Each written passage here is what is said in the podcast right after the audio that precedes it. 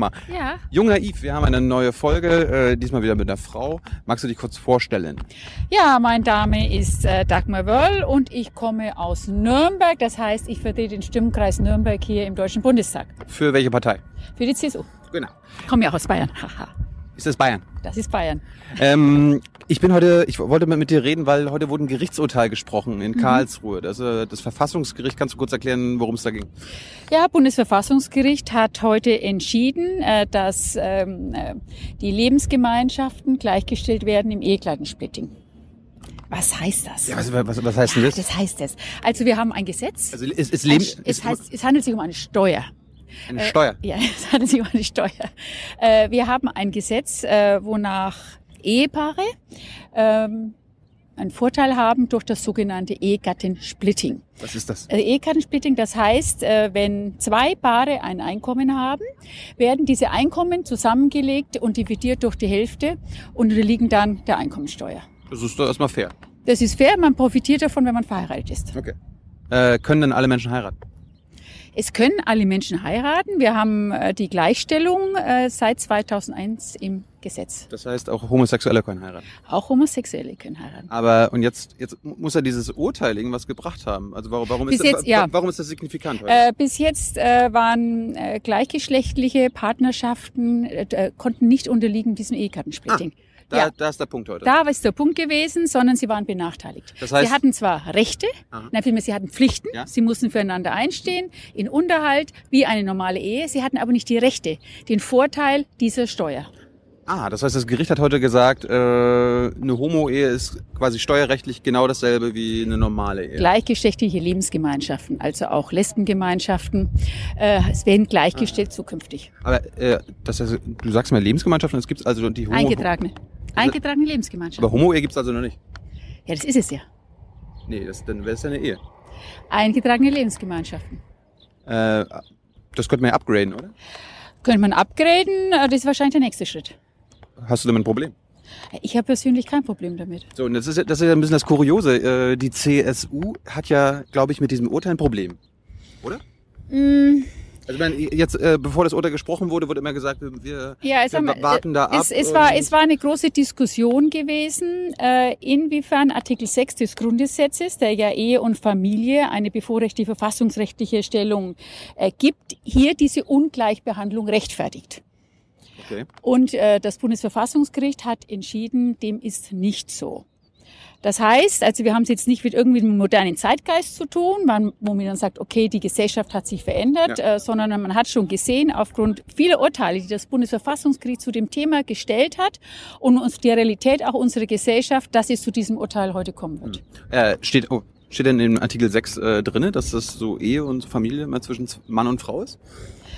Nein, es steht drin, dass Ehe und äh, Familie einen verfassungsrechtlichen Rang haben. Aber also steht gar nicht drinne, dass man Mann und Frau Nein. Frau nicht, äh, nicht, nicht schlimm sind.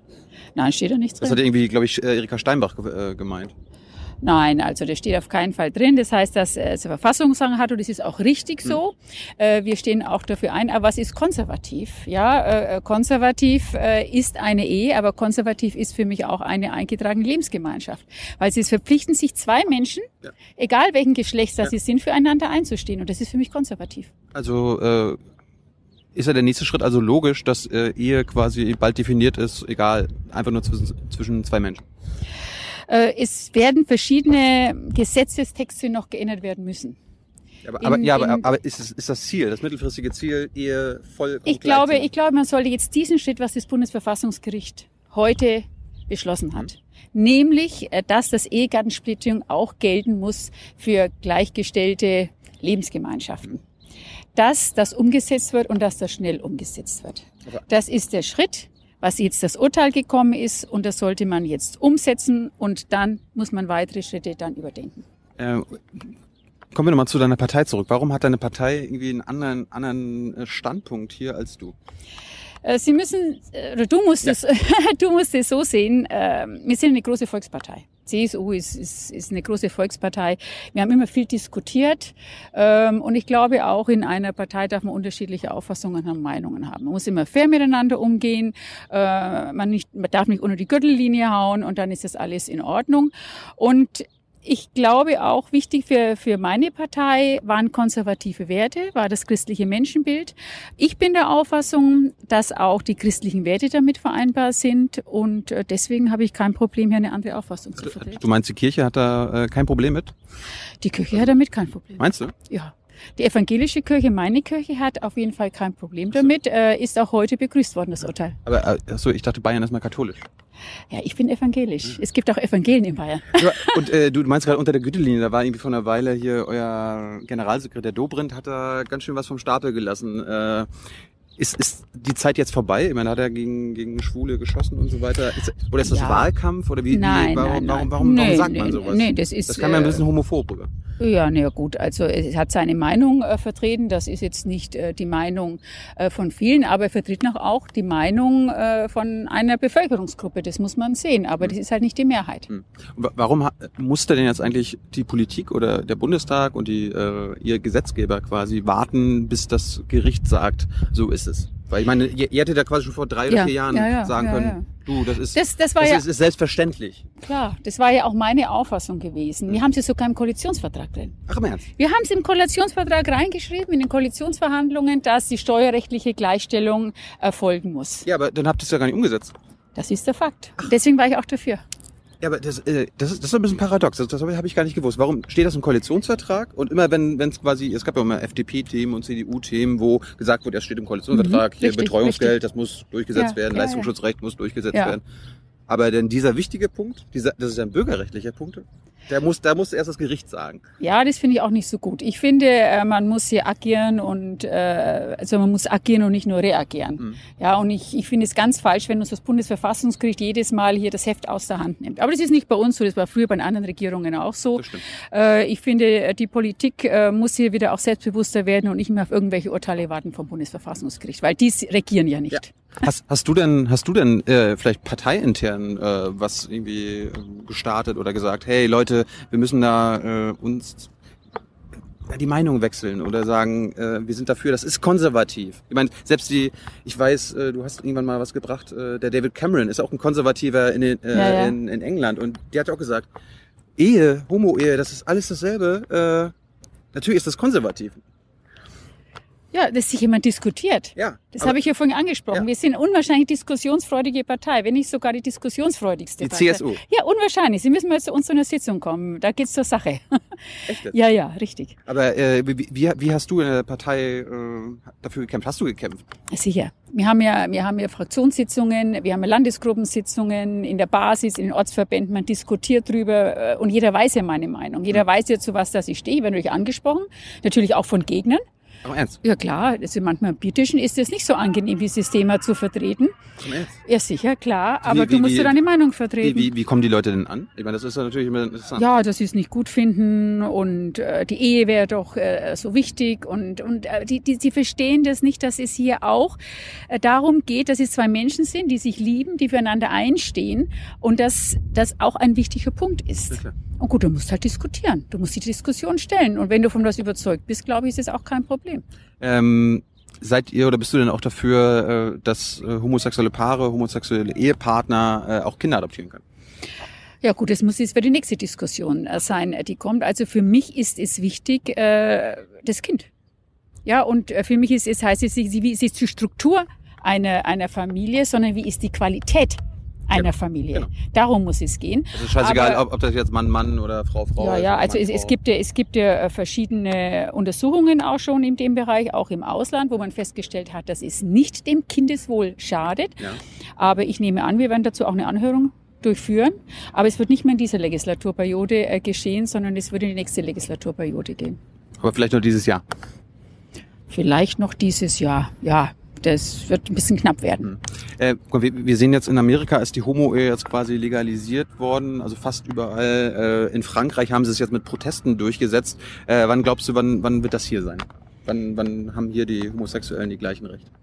Ja, die haben ja jetzt schon die gleichen Rechte. Ja, wir haben meine, jetzt du, in du, du, verschiedenen. du ja, gut. aber immer noch von Partnerschaften. Ganz, ja gut, wir haben, wir müssten die Gesetze, äh, müssten in für vielen Details noch äh, geändert werden, auch zum Nachteil. Das muss ich auch, das sind nicht nur Vorteile, Im das ist natürlich, ja, es gibt bestimmt auch viele Nachteile auch. Welche denn? Ja, das möchte ich jetzt nicht äh, detaillieren, weil es ist ja, ist ja klar, Ehe, äh, ist ja auch definiert in verschiedensten feinen Gesetzen. Ich weiß nicht, wie viele hunderte von Paragraphen das wären, die da geändert werden müssten. Echt jetzt? Ja, sicher. Die Termini müssen ja geändert werden im Gesetz.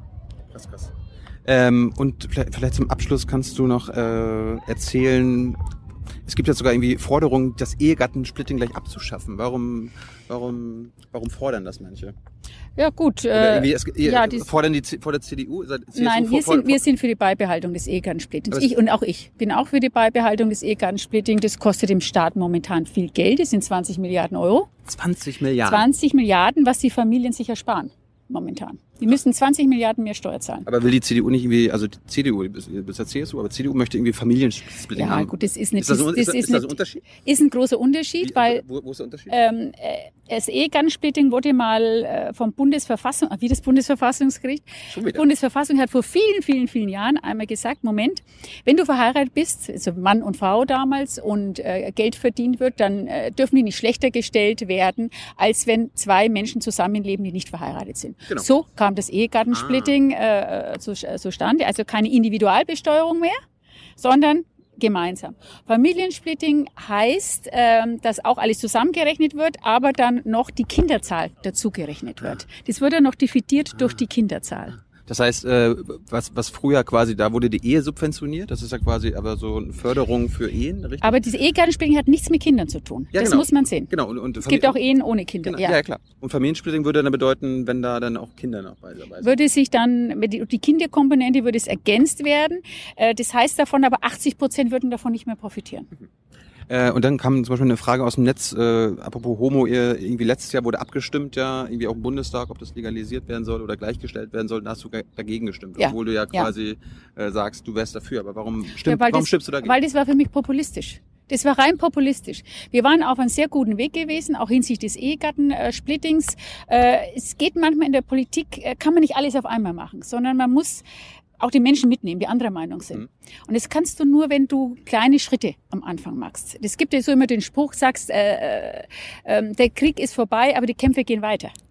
Ja, also es sind kleine, kleine Schritte und äh, sie haben mit, mit einem Antrag alles zunichte gemacht, weil wer, sie, wer denn? ja, die Opposition. So. Weil alles in einen Antrag gepackt worden ist. Sie wussten ganz genau, dass wir unsere Leute hier nicht mitnehmen können und aber, dagegen aber, stimmen. aber warum nicht? Selbst die FDP war doch, also ist da, glaube ich, als Partei dafür. Ja, aber auch nicht alle Ach, im gewesen. Ernst? Ja. Und für mich auch wäre es wichtig gewesen, dass wir erstmal das eine durchsetzen, als gar nichts zu haben. Und das habe ich Ihnen auch vorgeworfen in diesem Antrag.